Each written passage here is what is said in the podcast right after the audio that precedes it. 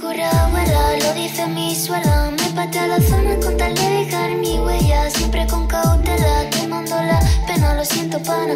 Estoy cocinando crema. Que cura abuela, lo dice mi suela. Me patea la zona con tal de dejar mi huella. Siempre con cautela, Muy buenas a todos y bienvenidos a un nuevo episodio del Camino. Como bien habréis visto en el título, y vengo bien acompañado porque estoy aquí con los fundadores de Black Racks. Estoy con Víctor y con Isaac. Bienvenidos. Y bueno, lo primero que, habrá que hacer, que la gente se estará preguntando quien nos conozca que es Black Racks, quien no sea del mundillo e-commerce, porque si somos del mundillo os conocemos. Así que bueno, si queréis comenzar y presentaros los dos, presentar la empresa y una breve introducción. Vale, mi nombre es Víctor, eh, soy uno de los fundadores de Black Racks. Somos una empresa en Sevilla que nos dedicamos principalmente al e-commerce, marketing digital y posicionamiento web.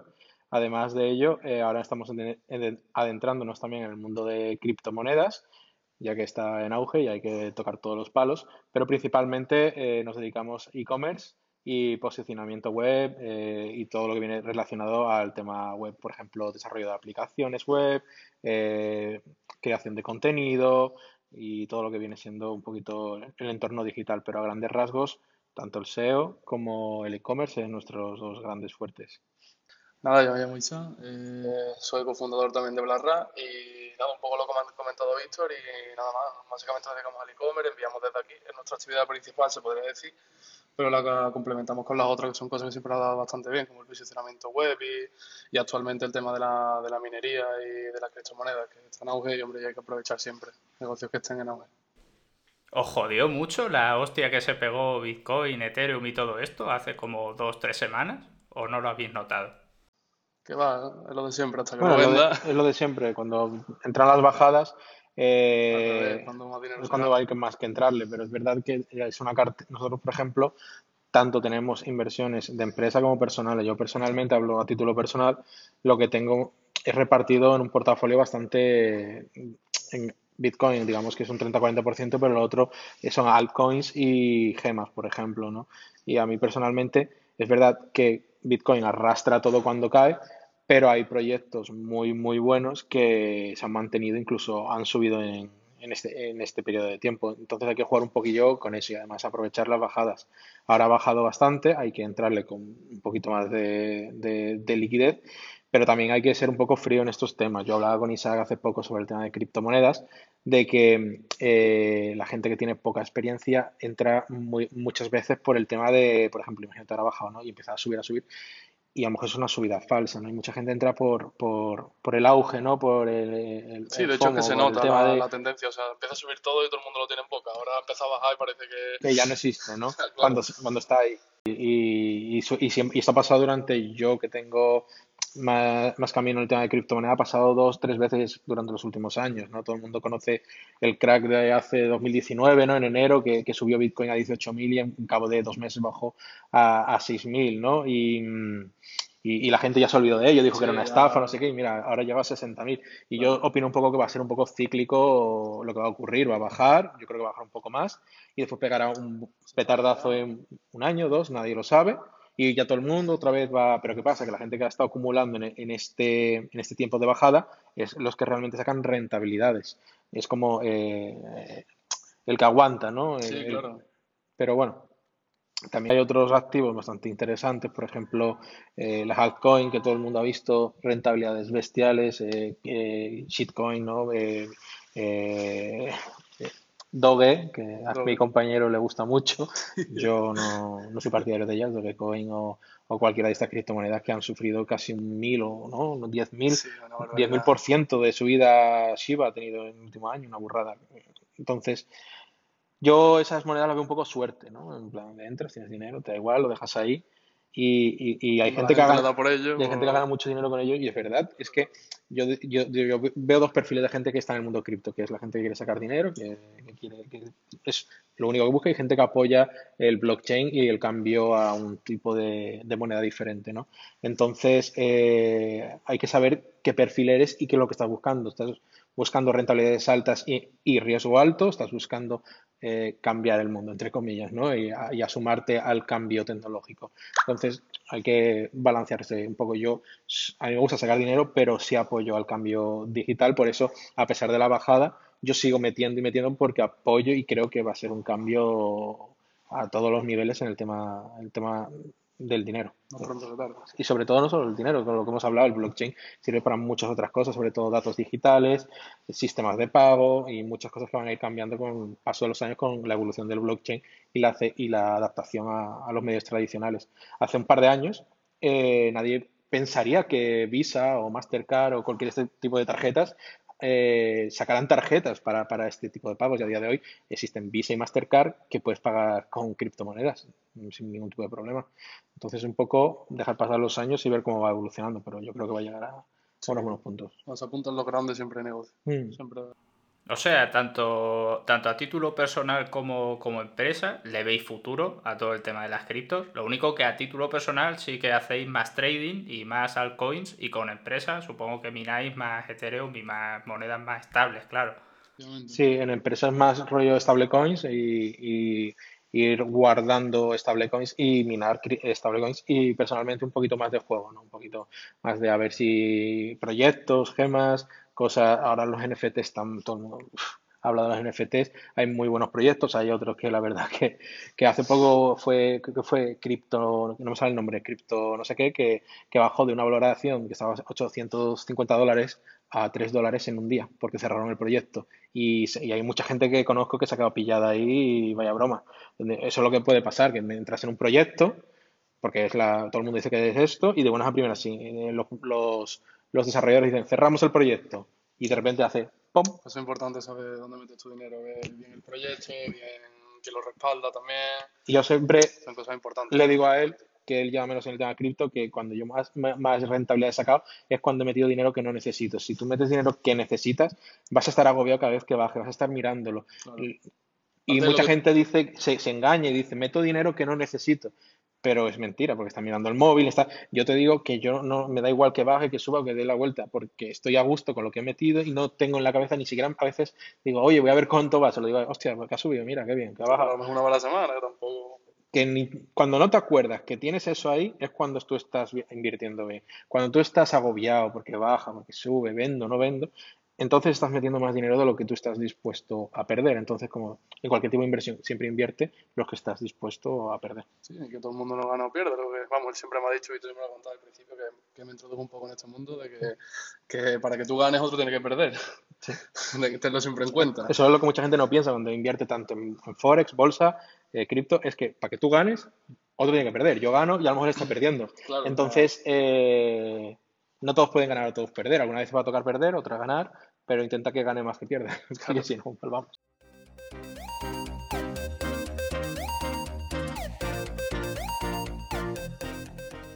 Bueno, y ya me habéis explicado del mundo cripto, que es lo más reciente que habéis incorporado a la empresa, pero contadme un poco, bueno, me interesaría saber vuestros orígenes, cuándo empezasteis y sobre todo cuándo supisteis que, coño, BlackRock tiene futuro, voy a poder dedicarme a esto, voy a poder trabajar con mi amigo aquí. Pues Orígenes tal cual como empresa. Eh, anteriormente cada uno tenía sus proyectos, sobre todo visto. Siempre lo, siempre lo he tenido como mi mentor de que me ha enseñado todo. Y sobre todo en proyectos que hemos hecho a posteriori después la empresa, pero por el mundo e-commerce podríamos decir que más o menos empezamos de cero los dos, por así decirlo. Todos sabíamos lo que era, sabíamos cómo empezar, pero empezamos a explorarlo juntos, ¿no? Rollo a ver cómo va la cosa.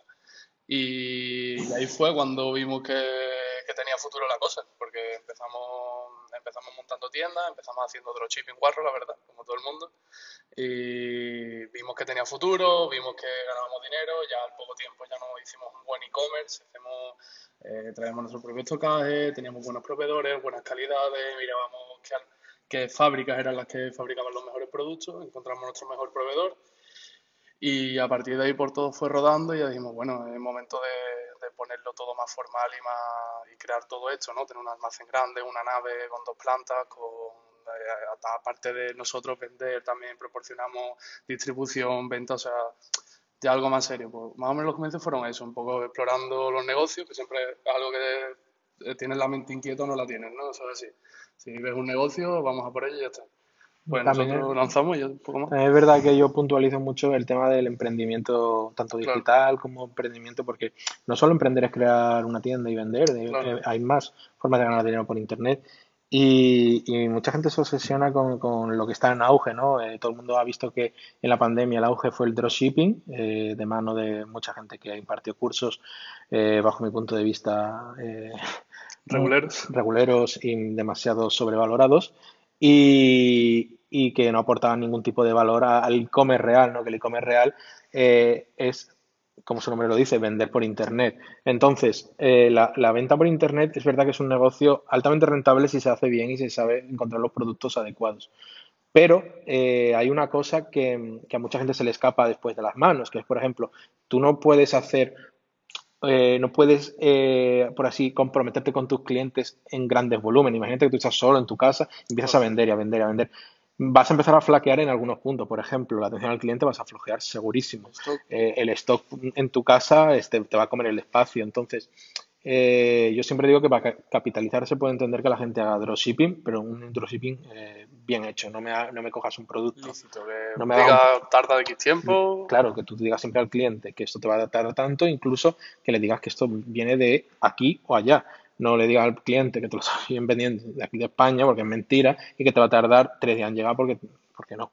Porque eso al final mm, ha hecho mucho daño durante la pandemia a la gente que se dedica profesionalmente a esto, porque los clientes han eh, asumido, un, ha- han eh, Interiorizado interiorizado como- un miedo a comprar, porque nos han llevado muchos clientes con los mismos problemas diciendo, es que yo compré, nunca me llegó el producto, me llegó un producto que estaba roto y nunca se hicieron cargo de ello, etcétera, etcétera, etcétera. Porque el perfil de gente que ha hecho dropshipping durante la pandemia son perfiles entre gente de 16 a 21 años, podemos decirle, sin nada de experiencia en el mundo de Internet ni en los negocios digitales y lo único que han intentado ha sido eh, lucrarse a base de ello. No han intentado crear un negocio estable en el tiempo. No han ido más allá, simplemente voy a vender esto porque se vende, voy a ganar dinero y me da igual el cliente, es que me da igual todo, ¿sabes? Mientras los ingresos de, Shopify, de WordPress, de, de Stripe lleguen a mi cuenta, que lo demás... eh, Claro, sí, que hacer una tienda sabe hacerlo cualquiera. Lo importante es hacer un buen comercio y, y que dropshipping como tal no, no olvidemos que es solo un sistema de envío, que no, que no es otra cosa. Que yo no tengo los tocajes y lo envío a mi proveedor. O sea, todo lo que va detrás es lo importante que tienes que hacer, sobre todo atención al cliente, que es algo súper primordial, y más hoy en día, de, de que las fuentes principales para anunciarse como Facebook se ha puesto muy restrictivo en esta época, de, claro, de todo lo que vino atrás, evidentemente, él quiere que sus usuarios se fíen, ¿no? de lo que, se está publicitando. Se ha vuelto muy estricto ya, no valen anuncios cogidos de otras páginas, de vídeos de mierda, por así decirlo, de, de no contestar correos ni nada, porque todo esto te penaliza y te van a acabar baneando, van a acabar cerrando tu cuenta de Facebook y vas a estar en la misma. Claro, pero vosotros, yo ent- entiendo muy bien esto y me siento identificado porque yo es una cosa que siempre insisto en ello cuando grabo algún episodio y hablo de cómo empezamos. Fran y yo solo llevamos cuatro años vendiendo y estamos bastante lejos de poder dedicarnos a ello profesionalmente por el momento, pero sí que eh, me he dado cuenta que es algo que hicimos bien desde el principio, era poner atención precisamente en esos detalles, en contestar todos los mensajes, pues tener un detallito en el paquete, cuando te llega alguna reclamación contestarla al momento, eh, regalar unidades y devolver el precio del pedido, detalles que se tienen con la gente que, que hacen que crezca la valoración. Y veo justo eso que decís vosotros y lo quería recalcar a posta para el que esté escuchando esto y vaya a empezar y tenga inspiración, que traer un producto de China lo puede hacer cualquiera, porque lo hemos visto que tiene muy poca barrera de entrada, es barato y no es difícil hacerlo. Y luego profundizaremos más en cómo lo hacéis vosotros, porque yo a la gente que escucha el podcast siempre le hablo de Amazon FBA, que es el modelo que tenemos nosotros, pero con Shopify es verdad que nunca lo he visto por dentro y ya que os tenemos a vosotros, pues nos podéis contar un poco las tripas y cómo se tira un poco de ahí. Pero sí que es verdad que tengas el negocio que tengas en Internet, el- el- la, la atención al cliente es primordial, claro. Claro, es un negocio, no es un negocio. Un a pie. pero Justamente nos hicieron una, hicimos una entrevista para, ¿para qué fue? La universidad, una universidad, bueno, Universidad de Comercio. sí, algo de esto. Y, y yo siempre, y yo ahí recalqué mucho y lo recalco también aquí por si a eso, y es que tú cuando tú compras en un negocio de a pie de calle, estás a cara a cara con el comprador, puedes tocar el producto, es decir, yo tengo el producto, ¿no? Aquí, y yo lo estoy tocando, lo estoy viendo, tú lo estás viendo en una pantalla, entonces eh, la única fiabilidad que tiene el cliente que está, de lo que está viendo es eh, una imagen y un texto, y quizás un vídeo. Entonces, si no le das más, más allá de intentar acercarte lo máximo posible, ya sea a través de un chat, a través de un sistema de, teléfono, algún CRM integrado para que puedan contactarte en cualquier momento. A ver, yo entiendo que la gente duerma, ¿no? por las noches obviamente no hay atención al cliente, pero que, si te tienen que localizar por cualquier problema de ese producto, no, no, vean la foto y digan, hostia, vale, voy a comprar, voy a comprar esto, ¿no? Pero ahora si me surge un problema, ¿qué hago, no? Vale, tienen aquí un email, pero ¿y qué?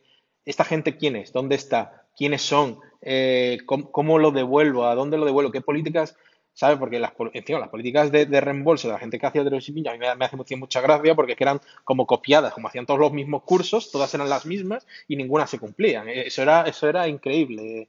Y, claro, y, y, a mí me chocaban diciendo, pero esta gente, ¿qué está haciendo? ¿no? Porque sí, te ofrecemos devolución, no sé qué, no sé cuánto, y yo me juego lo que tú quieras, que después querías hacer una devolución, no te contestarían los mensajes, eh, no había teléfono de llamada, por tanto, ¿a dónde acudo? Venga, pues me voy a personar yo en persona, ¿a dónde voy, no? Venga, pues denuncio a consumo. ¿A quién denuncio? A, eh, yo qué sé, eh, chollosbaratos.com, ¿y estos quiénes son? Un dominio yo no puedo denunciarlo. Entonces, tienes que garantizarle al cliente que está viendo esa foto que ese producto existe, que es de calidad, que puede volverlo. Si no le funciona, que tienes garantía y que eres, que eres una persona, que no eres un chaval en su casa. Entonces, y aunque seas un chaval en tu casa, puedes darle muchas garantías también. Porque nosotros hemos empezado siendo dos personas y hemos ofrecido mucho, mm, hemos hecho mucho hincapié de que el cliente siempre esté seguro cuando compre eh, el producto, que cualquier duda, cualquier, cualquier cosa, eh, pueda solucionarla al momento, por teléfono, por WhatsApp, por Telegram, yo qué sé. Nos hemos inventado mil formas de contactar con, ellos y que ellos puedan contactar con nosotros.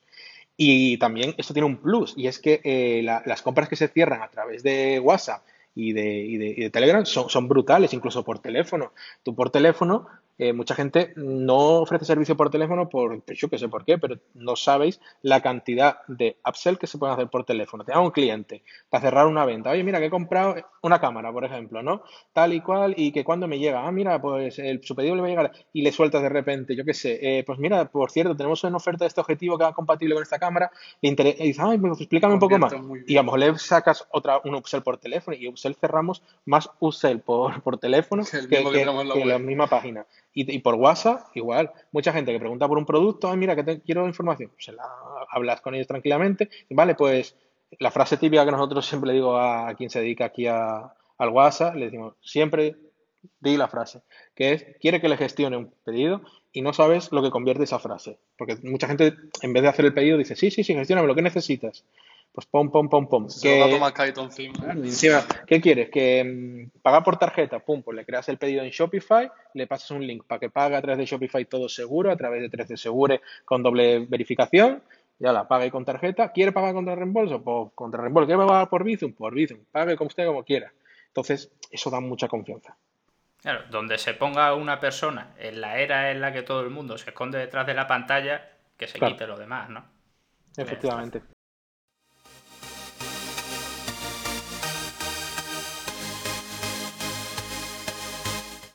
Hola, me gustaría recordarte que esto es un podcast de crecimiento orgánico donde yo doy este contenido de forma gratuita, lo hago porque me gusta y si aprendes algo, si te has reído, si te has divertido con él, te pido por favor que dejes una review en iTunes y que lo compartas. Me vale si lo haces en una conversación de vivo a voz, si lo haces en redes sociales o donde quiera que tú lo hagas, pero por favor, si sacas algo, te pido que lo compartas y si no te ha gustado, por supuesto, no te pido nada. Y ahora sí, te dejo con el episodio.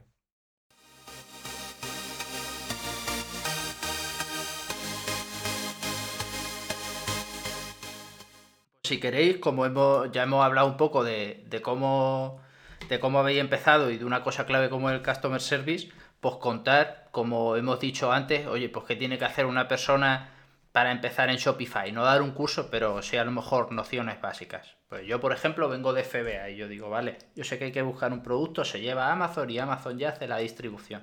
¿Qué tiene Shopify? ¿Qué alternativa presenta frente a Amazon, por ejemplo? A ver, Shopify mm, contra Amazon, eh, la mayor principal es que Shopify es un CMS de venta que es para vender en tu tienda y Amazon al fin y al cabo es un marketplace. Entonces, eh, Amazon, eh, digamos, yo siempre pongo el ejemplo, Amazon es el corte inglés y dentro del corte inglés tenemos diferentes marcas. Tú puedes comprar una prenda y no estás comprando la, bueno, la estás comprando en corte inglés, pero la estás comprando a lo mejor a, yo qué sé, a, Zara, ¿no? A Michael Kors, por ejemplo, ¿no? Que es la típica marca que hay por allí, marca blanca el corte inglés, etcétera, etcétera. Y es que es lo mismo, porque Amazon tiene su marca blanca, la propia Amazon, o marca, Amazon Choice, o Amazon Basic, tiene su marca blanca, etcétera, etcétera. Es un poco, yo siempre pongo la misma comparativa cuando me preguntan sobre Amazon. Digo, yo lo veo un poco el corte inglés. Entonces, la gente se anuncia allí con sus productos y ya, la forma de distribuirlo, pues como yo vea, ¿no? Lo envían ellos o hacen FBA, como has comentado. Entonces, eh, Shopify eh, no tiene nada que ver. Shopify es un CMS de venta donde tú subes tus productos y tú eres el encargado de hacer todo el proceso. Tú vendes. Yo voy a poner el ejemplo de la cámara, ¿no? Yo vendo esta cámara, ¿no? Por ejemplo, y la tengo aquí. Entonces yo soy el encargado de hacértela llegar a ti, ya sea a través de un vendedor o vienes tú a recogerla, etcétera, etcétera. Y tú la has comprado en mi página y yo soy el que gestiona el pago, cobro, devolución, atención al cliente, todo. O sea, simplemente eh, Shopify lo que es un, portal de e-commerce, de, de venta. O sea, en realidad es nicho. Es, tienes un, en vez de estar dentro de un escaparate con otras marcas, el Shopify te da la exclusividad de que es solo tu producto. No compites contra nadie más que contigo, en tu tienda. tu propia marca. Claro, Shopify es como tu tienda en el barrio. Eh, abres una tienda de fotografía, se llama Fotografías Antonio. Te abres tu página fotografíasantonio.com y tú eres el mismo. No, no va a haber más productos de nadie, etcétera, etcétera. ¿Y cómo, cómo hacéis? Porque claro, si yo no compito contra nadie y tengo mi propia tienda, como yo, que soy mi tienda de barrio, compito con el corte inglés, que está ahí todo. ¿Qué hacéis vosotros para posicionaros? Lo primordial, que ya en su día lo soltamos, que hoy en día tampoco es tan complicado, pero cuando empezamos sí que fue más complicado. Eh, la gran diferencia que viene la gente, ¿no? De pedir en Amazon o pedir en una tienda normal, ¿no? O sea, una tienda de e-commerce normal. Eh, lo que más se fijaba la gente era en el envío envío 24-48 horas. ¿no? Eso Amazon es una bestialidad como lo tiene montado. Pero hoy en día los servicios de mensajería se han sabido adaptar bastante bien. De hecho, han hecho paquetes e-commerce para que se han sabido integrar. Han visto que muchos negocios de e-commerce han crecido eh, sobre todo a, raíz de la pandemia, de que no, hemos descubierto que no hace falta que sea un lugar físico para poder comprar algo. Y los transportistas han, sabido adaptarse, tienen sus propios paquetes, 24, 48 horas o 24 horas puras. Eh, también ahora le envían SMS, correo electrónico, eh, llaman por teléfono, ¿no? Que se preocupan más, ¿no? Amazon siempre hemos dicho el servicio de entrega es perfecto, ¿no? Pues yo creo que poco a poco, depende también de la, de la compañía, hay mejores y peores, pero se han sabido adaptar bastante bien yo creo que la... Pero vamos, que la principal diferencia que yo veo es, vuelvo a la atención al cliente. Tú en Amazon no, puedes hablar con... O sea, puedes mandarle un correo, sí, te contestarán, pero no tienes ese contacto directo por un WhatsApp, por un teléfono. Y además que en Amazon es normal que el producto siempre sea un poco más caro que en una tienda personal por las comisiones que tiene Amazon, que todo el mundo conoce. Entonces, eh, si este AirPod me cuesta a mí venderlo 90, en Amazon va a estar a 99, porque tengo que meterle 9 euros de comisiones que me están cobrando. Entonces, hay gente que eso ya lo sabe y busca también las tiendas personales. Pero eh, es cierto que mm, en Amazon hay un gran volumen de gente que va con predisposición de compra. Esa predisposición hace que convierta mucho mejor Amazon que una tienda que se está anunciando con tráfico frío o semifrío. Eso es un poco ya eh, lo, que estés buscando. O sea, el comienzo es igual en ambos, en ambos tipos de negocio. Tendrás que buscar un producto, hacer estudio de mercado, todo esto es igual, la distribución supongo que también es igual. Traértelo, el empaquetado, todo esto. Lo único que cambia luego es que, claro, Amazon es tráfico caliente 100%. Si te encuentran por la keyword es porque están buscando para comprar la keyword en Amazon. En Shopify tienes que pelearte un poco más, supongo que con SEO, Google Ads y todo esto para alcanzar y para que te indexe Google antes, ¿verdad? De hecho, si consigues indexarlo, también puedes, también conseguir la intención de compra, ¿no? Si consigues indexar, comprar cámara Canon y estar en la primera, que es muy complicado, hombre, ya ibas también, va también con la intención de compra. Sí, pero a día de hoy también en las redes, eh, bueno, todo el mundo conoce Facebook Ads y Google Ads, o espero que lo conozca porque si no, eh, mal va. Eh, se, han adaptado muy bien a, lo que viene a ser el mundillo. Yo, yo veo que hay una competición muy grande entre Google Ads, Facebook Ads, incluso Bing Ads contra Amazon, porque eh, si, porque si se van los clientes de, de, Facebook Ads y Google Ads a Amazon para vender sus productos allí, estas empresas están perdiendo millones y millones y no se puede permitir eso. Entonces, esto ha, salido muy recientemente, el tema de las cookies y todo esto se ha endurecido mucho porque estas empresas estaban tirando mucho de datos personales para cada vez hacer anuncios más enfocados a los usuarios para conseguir que tú, nosotros como vendedores gastemos menos y consigamos más ventas antes, estemos contentos y sigamos invirtiendo. ¿Qué pasa? Que cuando un anunciante no vende, dice, pues voy a probar en Amazon y a lo mejor vende allí y ya ha perdido ahí un cliente Facebook Ads o Google Ads. Y por eso han tirado mucho de data personal y han hecho cosas que no se tienen que hacer.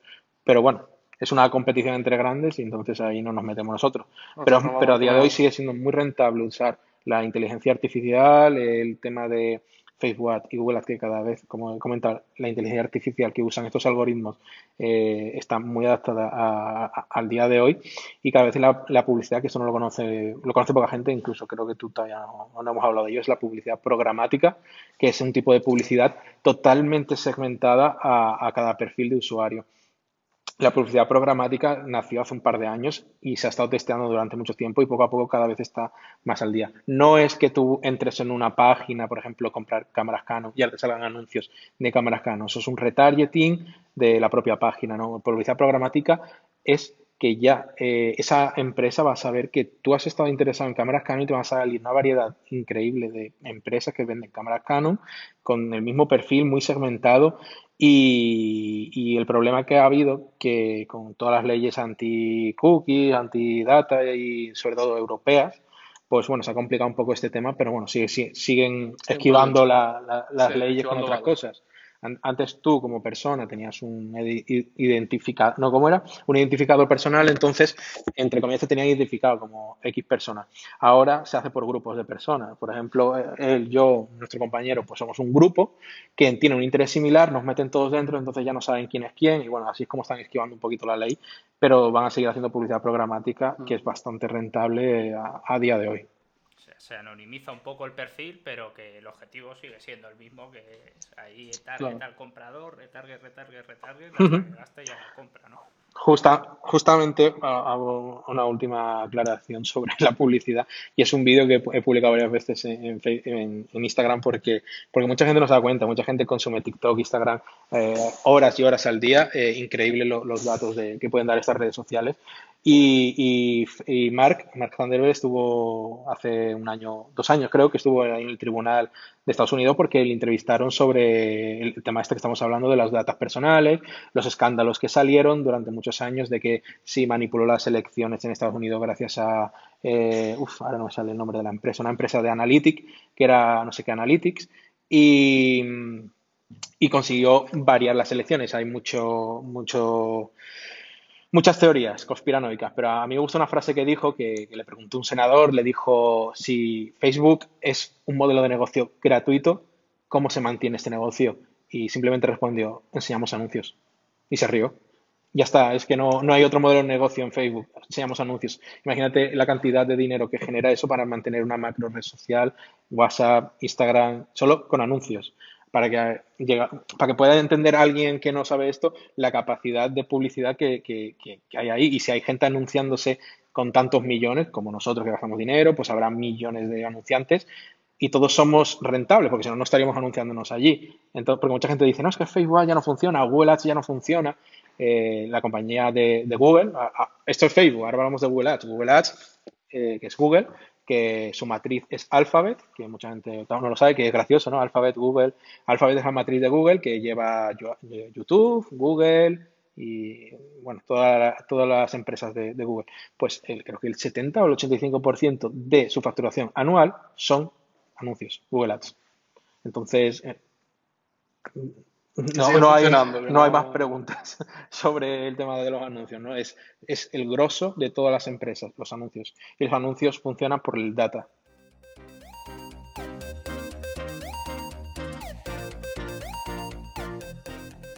Bueno, la publicidad es factor clave para cualquier e-commerce, para el nuestro igual, aunque estemos en, en, FBA, pero la publicidad es lo que viene al final.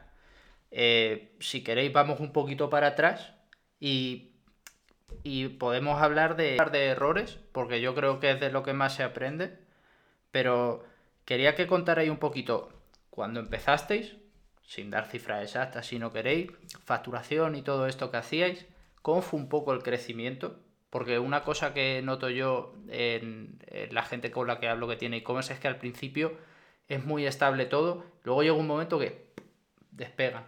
Y quería saber si os pasó a vosotros y cuándo, cuándo empezasteis a decir, vale, esto crece, crece, crece, necesitamos equipo. Y empezasteis a meter gente. Pues los comienzos fueron normales, como todo el mundo. Eh, lo, creo que fue la clave. Lo que no fue nuestro error fue tener paciencia.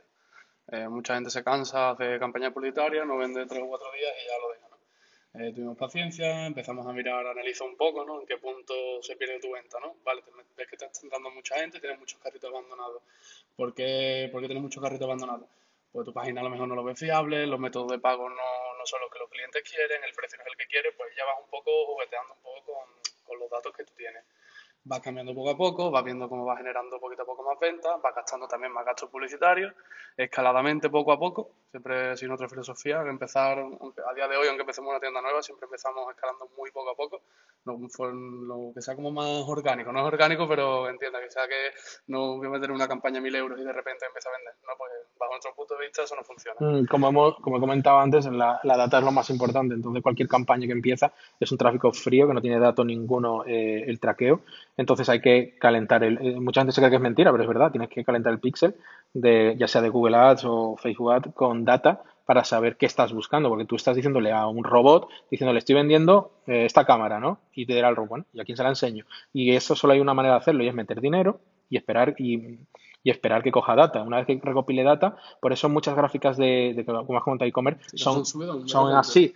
porque empiezan midiendo poco porque tienen poca data. Una vez que se vaya optimizando, que eso es a base de gastar dinero y conseguir data, y tú optimices, porque también con esa data tú estás viendo lo que, como ha comentado Isaac, el tema de entra la gente y ahora se va aquí. Pues vas adaptando un poquillo todo y va a llegar un momento que yo creo que en todas las tiendas ha pasado lo mismo que hemos hecho.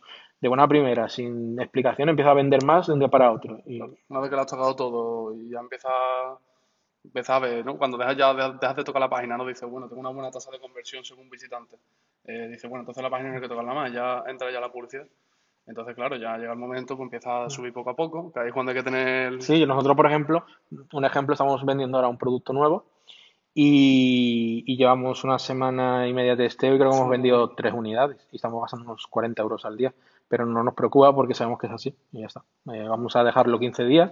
Ahora sí, hay un, no estamos para siempre. Si ves que en 15 días, medio mes, esto sigue igual, pues entonces lo paras y ves qué está pasando. Porque ya en 15 días debe haber al menos una compra al día asegurada con ese presupuesto maravilloso producción.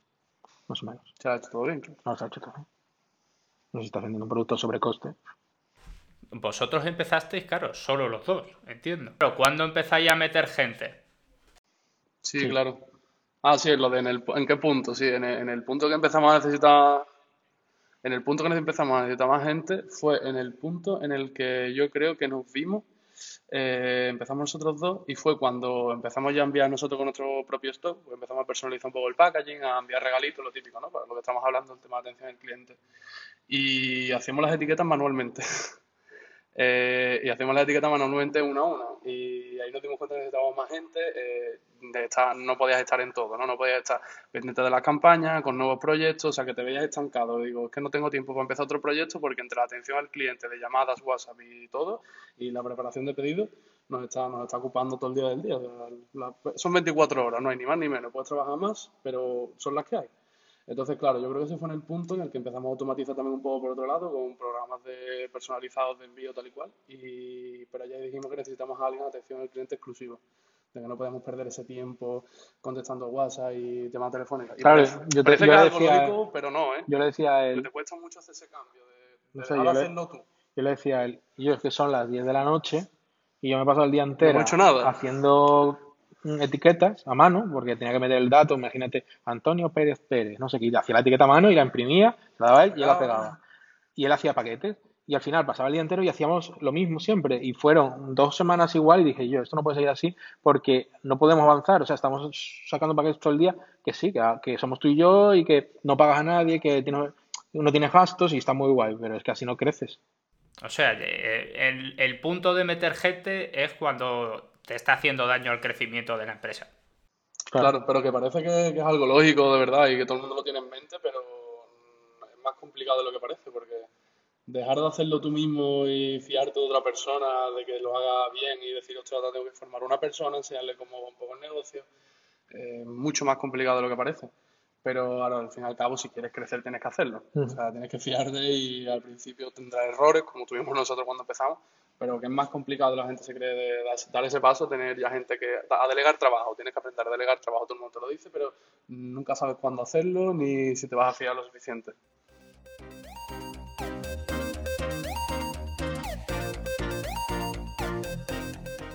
Ya me habéis contado eh, cuándo es el momento en el que tenéis que contratar, que veis que os está haciendo daño a vuestro trabajo y crecimiento. Entonces ahora contadme un poco, ¿cómo es el proceso de, elegir a qué persona metes?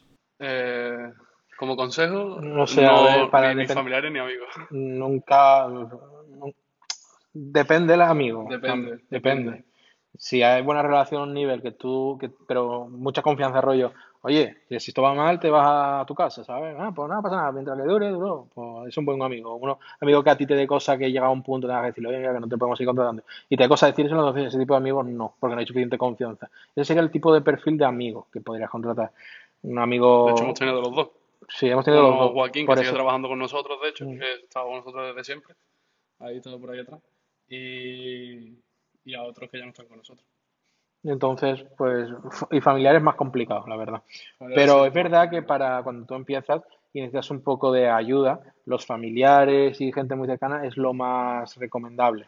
El proceso simplemente es, ¿tú qué necesitas? Un puesto cualificado, un, puesto mm, de, de, ayuda, porque hay muchas variantes en lo que puedes necesitar ayuda. Necesitas un profesional en campañas publicitarias, necesitas alguien que simplemente empaquete y mande, alguien que, yo que sé, que empaquete, mande y controle el stock.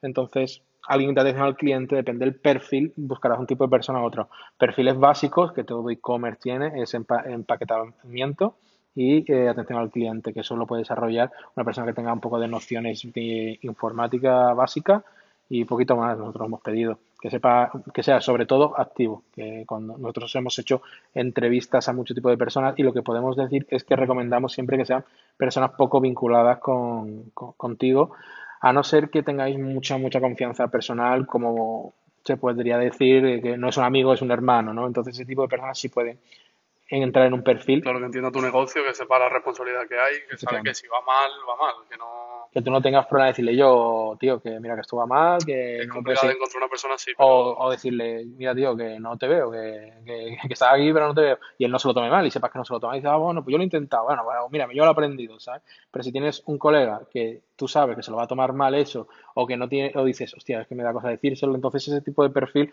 no es lo que buscas. Buscas a alguien que, que haya una compenetración total contigo, que sea, que, que haya confianza absoluta, o todo lo contrario, una persona que no tenga nada que ver contigo y que te dé igual, eh, oye, mira, que eso no lo estás haciendo bien, hazlo así, hazlo así, o oye, mira, que eso no puede seguir, no puede seguir porque es que no, no estás cumpliendo con, con, lo que hemos hablado. Entonces, a todo, em, a todo emprendedor le da mucha, digamos, mucho reparo a llegar a esos puntos, a, decirle a otra persona, oye, mira, no lo estás haciendo bien, eh, no puedes seguir con nosotros, pero nosotros, por ejemplo, tenido que tomar esa decisión varias veces y es eh, un mal trago para todos. Por eso siempre cuando contratas a alguien tienes que saber casi a ciencia cierta que esa persona va a encajar en el puesto.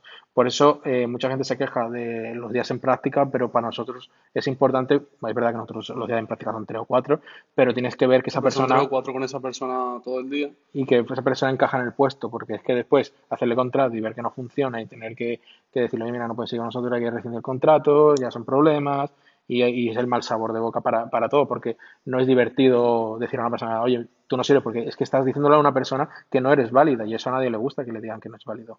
Por eso hay que evitar llegar a esos puntos y saber que esa persona entra en el perfil que se busca. Tener en cuenta también el ambiente laboral, si por ejemplo en nuestro caso, no que somos gente joven, eh, toda la gente que trabaja con nosotros es más o menos de nuestra edad, de 20 a 30 como mucho. Entonces, claro, pues eso también parece que no, no es una tontería, porque no compenetra tan bien en el equipo, la piña, por así decirlo, que con una persona más mayor, que de otra época, no tiene nada que ver, ya fuera del tema informático, ¿no? Porque puede ser, por ejemplo, en un puesto de, paquetería tampoco te hace mucho, falta mucho conocimiento informático o atención al cliente.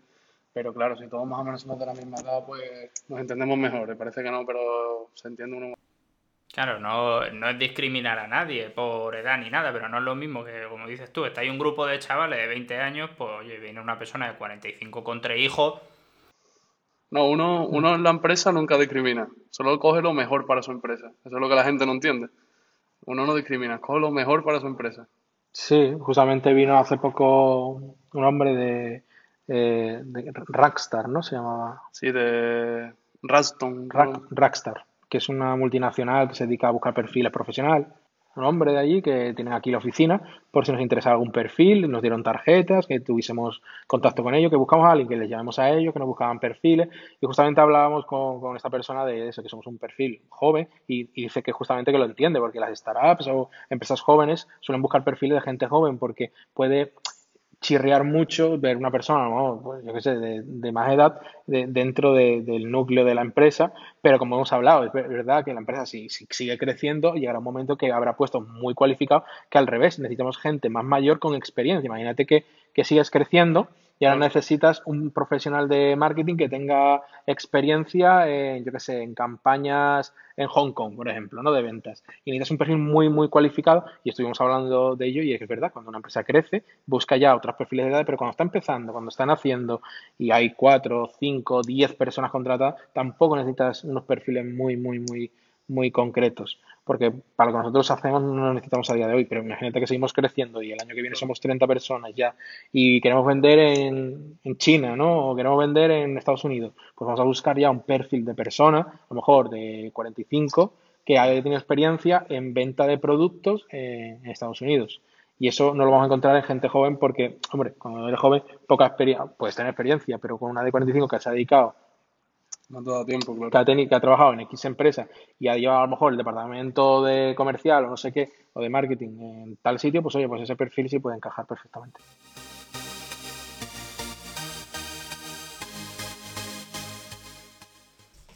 Muy bien, muy bien. Hemos cubierto inicio, hemos cubierto contratación, hemos cubierto publicidad. Ya estamos, yo creo que ya estamos terminando un poco y la gente también pues se hace una idea bastante buena de, lo que hacéis y de lo que es montar una tienda en Shopify y todo lo que lleva, que muchas veces, sobre todo el que lo ve de fuera, se cree que buscar el producto, ponerlo a vender y hacerse rico y comprarse un Lamborghini, nada más lejos, para nuestra desgracia.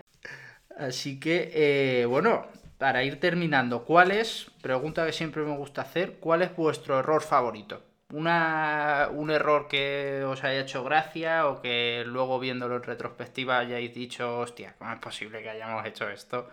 O yo qué sé, uno del que os sintáis especialmente orgullosos de superar, el que os viene a la mente que dijáis, hostia, esto, este fue clave. A ver, yo no es por tirarme un triple, pero es que, a ver, hemos cometido pocos errores. a mí lo único que solo que Solo hemos cometido uno muy gracioso, yo digo el de las tarjetas. Es el único que me acuerdo. Que, claro, tú empiezas a hacer campaña de publicidad y empiezas a escalar, empiezas a gastar más y metimos unas tarjetas que tenían límite. Entonces llegó un momento que alcanzaron el límite mensual y. No te ríes, pero en su día. y de repente se pararon todas las campañas. Claro, campañas que a lo mejor estaban gastando 500 euros al día, 600, 700, yo que sé, estaban gastando mucho dinero al día. Se, paró, se paralizó todo e intentamos cambiar la, la tarjeta. Ahora metimos una nueva. Claro, una tarjeta nueva al, hacer el primer cobro de 700 euros de golpe, ya estaba bloqueada porque era algo atípico, tocó en fin de semana, entonces los bancos no estaban abiertos, llamar era imposible, entonces todas las campañas estuvieron paradas dos o tres días hasta que pudimos arreglar el problema simplemente porque no nos dimos cuenta que una tarjeta tenía un límite mensual y no lo ampliamos. Bueno, vas aprendiendo. Sí. Y yo me acuerdo cuando empezamos a vender empezamos a vender sin saber nada en Estados Unidos. a ver, que eso hizo mucha gracia. La primera tienda que montamos eh, fue de dropshipping en Estados Unidos. Y no tenemos ni no sabemos inglés, inglés no, yo no tengo ni certificado de inglés, él tampoco. y aún así vendimos. ¿eh? Aún así vendimos, sí. Vendimos. A saber cómo estarían las traducciones. Me gustaría verlo hoy en día. hoy, hoy, en día, si quieres hacer una página en inglés y no tienes ni idea, aunque tengas idea porque tú te crees que sí, pero no, porque hay expresiones y hay maneras de y el, verlo. Y el producto no, No, a mí da igual, lo podemos decir, ¿no? El, Sí, producto, el eh, el producto era el, eh, yo lo llamo el Next Massage. El- Era un producto que tú pones en el cuello para hacer masajes a través de electroestimulación, quemadísimo, o sea, eso está horriblemente quemado. Y, Claro, errores y- es un- es un collar que te ponías aquí, tenía dos electroshocks que te ponías aquí en el cuello y te mantenía descargas. Yo dije, bueno, vamos a probarlo. No, teníamos ni idea de lo que estábamos vendiendo, no lo habíamos ni probado. Error número uno, no traerte el producto probarlo tú mismo. Nosotros lo vendimos, eh, venga, vamos a probar Eh, esto. Este proveedor mismo. eh, Este proveedor, no sé qué. Y vendimos. Y a ver, y estábamos vendiendo, pero lo quité porque justamente lanzaron unos chicos de allí un vídeo de cómo he facturado medio millón de dólares en un mes. Y era el mismo producto. Era el mismo. Y dije yo, ¡buah! Ya nos han ganado, vamos. han ganado, vámonos, Y no- lo dejamos de vender, a pesar que estábamos vendiendo a lo mejor dos o tres al día en Estados Unidos, con un CPC que era horrible. Diciendo, madre mía, que estamos gastando el clic a 50 o 40. Sí, computar. Pero habría que ver la traducción. Pero, pero convierte muy bien, ¿eh? Co- Convierte muy, muy, muy bien. Me sorprendió. Caro, pero la gente co- compra mucho, mucho, mucho Claro, aparte que el nivel de vida es distinto. Puedes poner allí un, el mismo producto lo pones allí bastante más caro que aquí. Sí, eh, sí, eso sí. Y mucho crédito utilizan allí. Yo cuando vivía allí veía mucho crédito. Gente que se dejaba ahí a lo mejor mil, dos mil, tres mil pavos de crédito que... La cultura del crédito allí es una movida interesante. Eh, Eso es para estudiarlo aparte. Sí.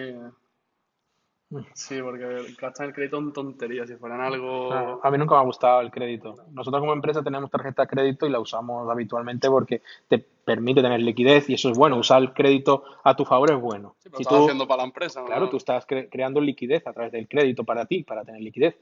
Pero que es verdad que cuando llega el día uno y te pegan el sablazo, dices, me cago en la liquidez, ¿sabes? Porque- Claro, que te hay que devolverlo.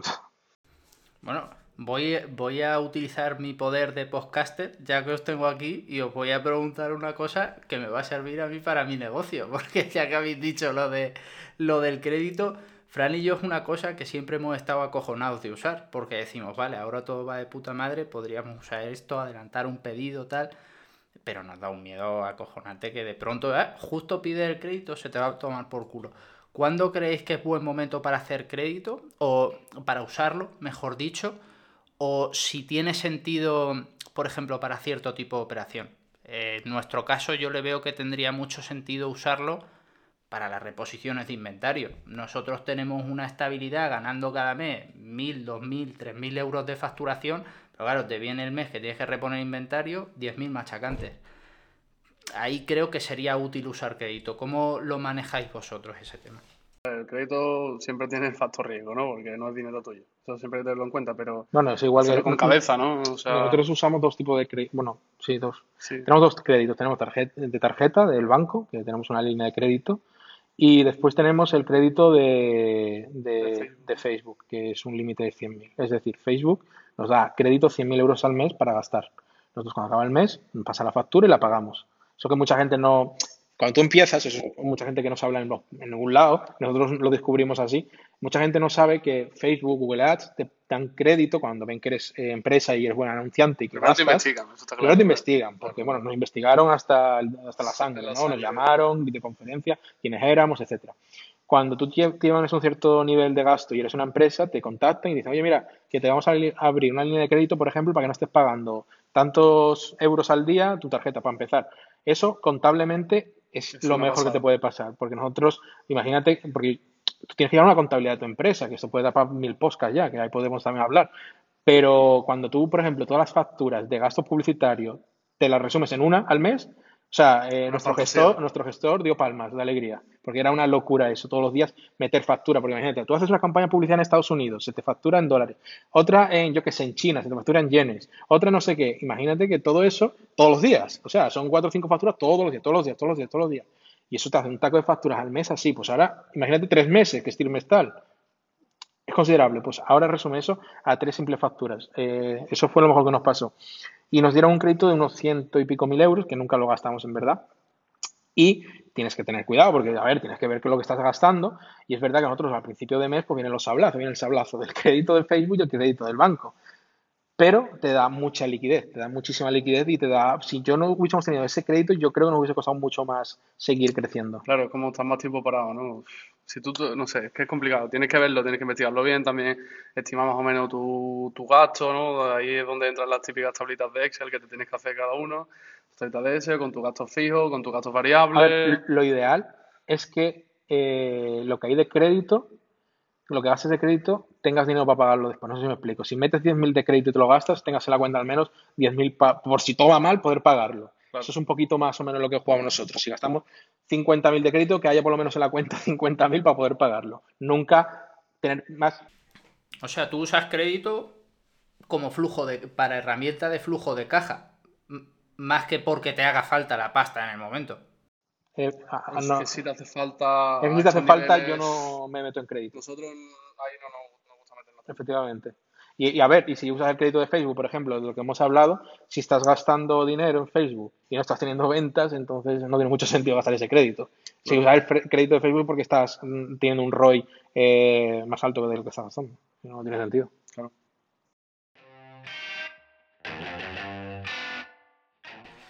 Eh, pues ya estamos terminando. Eh, la pregunta final, antes de hacerosla, decid a la gente pues dónde pueden encontraros. Instagram, email, web, es vuestro momento de publicidad. Todo lo que queráis vender ahora es gratis. Todo. no, pues si no quieren nosotros tenemos una página de Instagram que se llama Black tal cual. Si no barra baja. Barra baja, pero bueno, si tú pones Black salimos nosotros.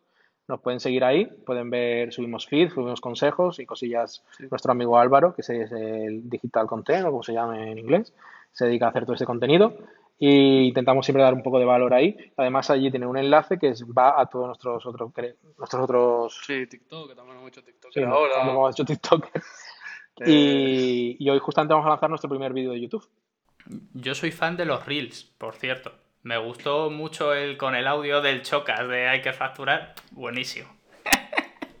Álvaro se dedica a esas cosillas. Está, está muy guay, la verdad. También un contenido variado, pero yo creo que está guay, ¿no? Un poco de contenido de.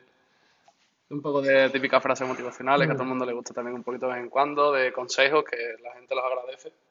Eh, y después los reels, hombre, para reírnos un rato, también algunas así chulo. Como yo lo he dicho muchas veces, eh, nosotros no vendemos nada, es decir, nosotros tenemos Instagram, tenemos TikTok y que no te vamos a vender un curso, o sea, nosotros no vendemos curso a día de hoy, ni formación, ni, ni nada, o sea, que simplemente lo hacemos por placer y ya está. No, no, hay un trasfondo de, de, de, conversión, decir, venga, vamos a canalizar la gente a Instagram para venderle el curso de, un, de cero a un millón en tres días. lo que si entras no, que no vas a vender nada, te vas a reír un ratito, vas a aprender dos o tres cosas y poco más, ¿sabes? Y hoy queremos eso, empezar con YouTube, más, más que monetizamente por que nos gusta enseñar, nos gusta hablar, como se puede ver. Y, y, creemos que tenemos muchas cosas que enseñar y aportar, porque, por ejemplo, hoy vamos a lanzar un vídeo que es de presentación y vamos a grabar, después de podcast, vamos a grabar otro vídeo de, de, nuestro rig, que mucha gente nos ha preguntado eso cuánto genera, eso cómo vas. vamos a grabar uno exclusivamente del rig, vamos a enseñar la pantalla, vamos a enseñar cuánto genera. Como hemos hablado antes, las criptomonedas están a auge, pues vamos a enseñar eso. Después a otro vídeo de hablando de lo que sé. Y, si algún día tenemos algún vídeo de Amazon FBA, pues te contactaremos para algún me, alegra saberlo. Espero estar donde estáis vosotros ahora, la verdad. Que es lo que más me gusta de. Coño, es lo que iba a decir de las redes sociales. Que al final sois una empresa grande porque facturáis mucho dinero. O mediana, pero tirando a grande, joder. Habéis crecido mucho, incluso siendo jóvenes en términos empresariales. No soy. No lleváis vendiendo 20 años. Y sin embargo, en las redes sociales sois gente que. Coño, pues que sois muy puros, ¿sabes? Que está de puta madre el ver eso, que no, que no el típico corporativismo y demás, que no se os subo a la cabeza y que lo hacéis disfrutando. Eso se nota mucho y, se aprecia.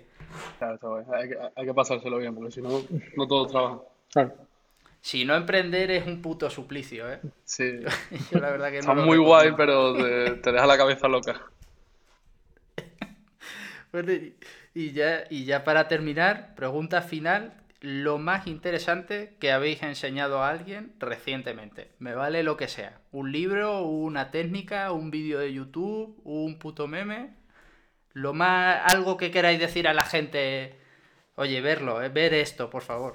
Ah, ver esto. Pues yo qué sé, lo más, lo más interesante es que le he enseñado aquí a un amigo cómo hacer un post en un minuto con inteligencia artificial. Y, Bastante interesante, para que le guste. Es decir, eh, recomienda, ¿dónde, ¿dónde se ve eso? Pues buscar, buscar información sobre Jarvis IA inteligencia artificial, eh, es un código abierto y te permite generar a través de inteligencia artificial cualquier tipo de contenido, ya sea un anuncio, ya sea un vídeo, o sea, yo, yo nunca me ha gustado el contenido automático ni eso, pero es que es el futuro, no puedes luchar contra eso y ya está. Entonces el otro día estuvimos haciendo prueba y le enseñé aquí a los amigos cómo se hace un post, ya escrito, imagínate, tú escribes un post, yo soy muy mala gente, te lo copio, se lo doy a Jarvis y Jarvis me va a devolver el mismo post reescrito y no es como el, eh, espineado, que espineado es, por ejemplo, que tú dices hola y me decir hola dices buenos días, ¿no? No, no, reescrito, es decir, dices lo mismo con frases totalmente distintas. Eh, es una locura. Sí, eh, cada hacemos, probamos cosas muy buenas. ¿Cuándo existe esto? Pues, a ver, la ¿De Jarvis? Jarvis existe desde hace mucho, es un proyecto que lleva muchos años, pero recientemente eh, se ha abierto, por así decirlo, al público. Era un proyecto que estaban trabajando muchos informáticos, ingenieros del mundo entero, y es una reposte, eh, decir, un repositorio eh, eh, gratuito que tú puedes, tú puedes cogerlo y montártelo. Pero yo, por ejemplo, nosotros usamos una plataforma que ya lo tiene integrado, pagas para no programarlo, pagas una suscripción mensual y te monta y te hace todo. Que, IA o algo así. preguntaba porque yo sigo unos chavales en Twitter que montaron una startup para como, pues en verano sería, eh, o por ahí, que hacía lo mismo. Es que en cuanto te he oído hablar, digo, joder, no pensaba que su idea era original, pero no. Es que se está poniendo de moda, es que se está poniendo de moda porque es un código abierto. Tweet Hunter se llama su, su app. Pues ya han montado un servicio muy guapo, ¿eh? 40 euros al mes creo que es y están teniendo bastante gentecilla. ¿Y eso qué hace? ¿Que te, pone tweets automáticos solos? Es lo mismo que has descrito, eh, pero con tienen también su base de datos incorporada. Entonces esta gente lo que ha cogido es un millón cien mil tweets exitosos y tienen base de datos. Entonces tú le dices, tienes la opción de escribir uno o copiar y pegar uno que te guste y te lo reescribe y lo envía también o tienes la opción de coger la base de datos y decir, tuitear sobre éxito empresarial. Y te dice, vale, este tweet te va a sacar mínimo tanto engagement. Y te lo construye así.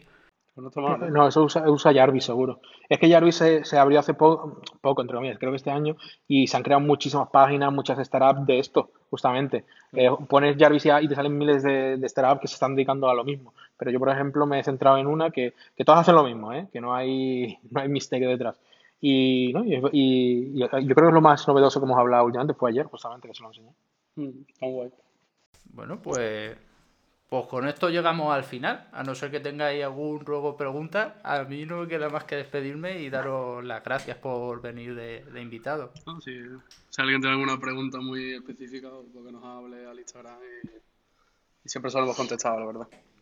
Mm. Lo que no contestamos porque se meten en la carpetita esa fea que está en la derecha que no he deseado yo. Claro, y como nosotros tampoco llevamos el Instagram, lo lleva el chico de redes sociales. No es que no pues- contestemos a veces, es que se quedan ahí y yo como no lo miro y, Álvaro no se entera, está en su mundo, pues se quedan. Pero después lo contestamos, a lo mejor tarda. Pero no, el correo electrónico, el correo electrónico siempre Pues ya sabéis chicos dónde los podéis encontrar, así que nos despedimos desde aquí y nos vemos en el próximo episodio. Adiós. Hasta luego. El que cura abuela, lo dice mi suela. Escápate a la zona con tal de dejar mi huella. Siempre con cautela, quemando la pena. Lo siento, pana. Estoy cocinando crema. Que cura abuela, lo dice mi suela. Me patea a la zona con tal de dejar mi huella. Siempre con cautela, quemando la pena. Lo siento, pana.